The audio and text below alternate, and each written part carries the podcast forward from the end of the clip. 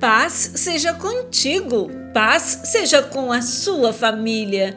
Falou-lhes, pois, Jesus outra vez, dizendo: Eu sou a luz do mundo. Quem me segue não andará em trevas, mas terá a luz da vida. Evangelho de João, capítulo 8, versículo 12. Caminhe na luz, abandone as obras das trevas.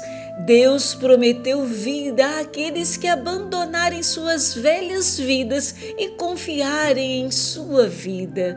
Seu filho enviará todas as trevas correndo para os confins da terra.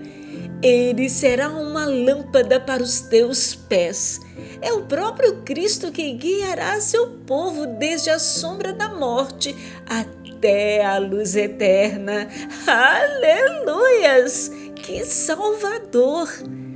Desviei os meus pés de todo mau caminho para guardar a tua palavra. Salmo 119, verso 101. Quem é de Deus, escuta as palavras de Deus. Deus te abençoe e te guarde.